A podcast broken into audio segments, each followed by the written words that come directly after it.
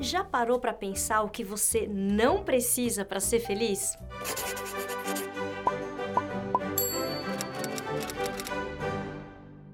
A gente sempre se pergunta o que é que está faltando para a gente ser feliz, não é? Hoje a gente quer inverter essa pergunta para te mostrar que a felicidade pode estar tá muito mais perto do que você imagina. A gente vai te contar uma história sobre isso. É a história do passeio socrático. Um amigo nosso lá do Rio, o Gilberto. Oi, Gilberto, beijo para você. Um dia ele mostrou para o Francisco um artigo do Frei Beto, onde ele fazia uma proposta da gente praticar um passeio socrático, uma ideia muito interessante de um tipo assim de desapego. Ele conta que Sócrates Sócrates, filósofo grego que morreu no ano 399 a.C., costumava fazer caminhadas no centro comercial de Atenas. Quando os vendedores tentavam vender algo para ele, ele respondia: Estou apenas observando quanta coisa existe de que não preciso para ser feliz. Claro que o Francisco me contou tudo isso num dia que a gente estava andando no shopping, era tipo uma época de Natal como hoje, e eu estava reclamando das coisas que eu queria comprar e não podia. Tava ali sofrendo uma frustração básica, né? E aí ele falou e eu lembro que eu tive que até parar para entender essa, essa pergunta invertida. E aí quando eu entendi, foi tipo uma libertação.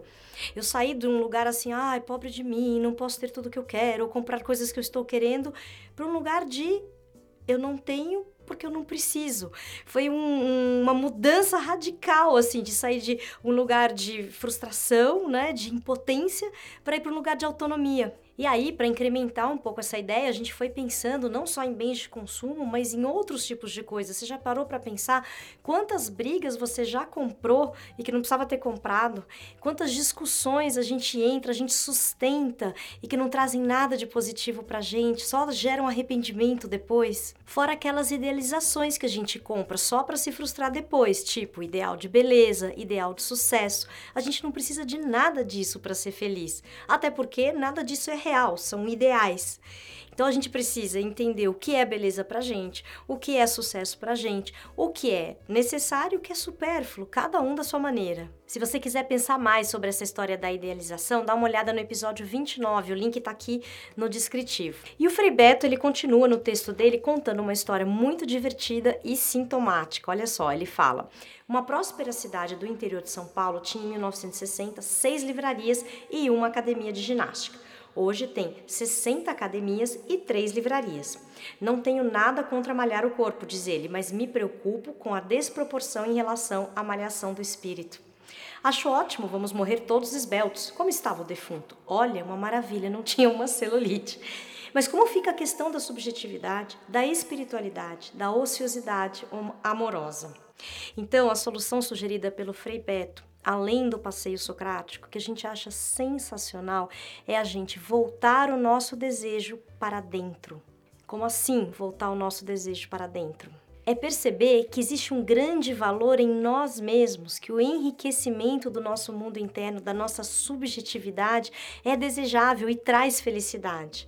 E traz felicidade porque engrandece as nossas relações, a relação com a gente e com os outros. Voltar o nosso desejo para dentro é desejar aquilo mesmo que a gente pode alcançar de tudo aquilo que a gente é e muitas vezes a gente nem sabe.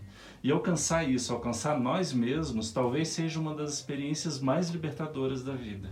Então a gente queria propor um experimento para você fazer um dia dessa semana. Faça o seu passeio socrático. Aproveita essa época do Natal em que tudo está convidando a gente a ser menos feliz se você não comprar e dá uma olhada, dá uma olhada nas vitrines, nas lojas, na internet, vê aquele monte de coisa que você não precisa para ser feliz. Depois conta pra gente, põe aqui nos comentários que a gente fica muito curioso para saber como foi para você fazer essa experiência. Esperamos que esse episódio te ajude neste final de ano e também nos seus projetos do ano que vem. Invista em algo que você poderia salvar de um naufrágio, porque essas coisas você não perde.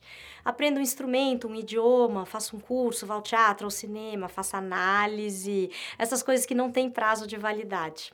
Muito obrigada e até semana que vem.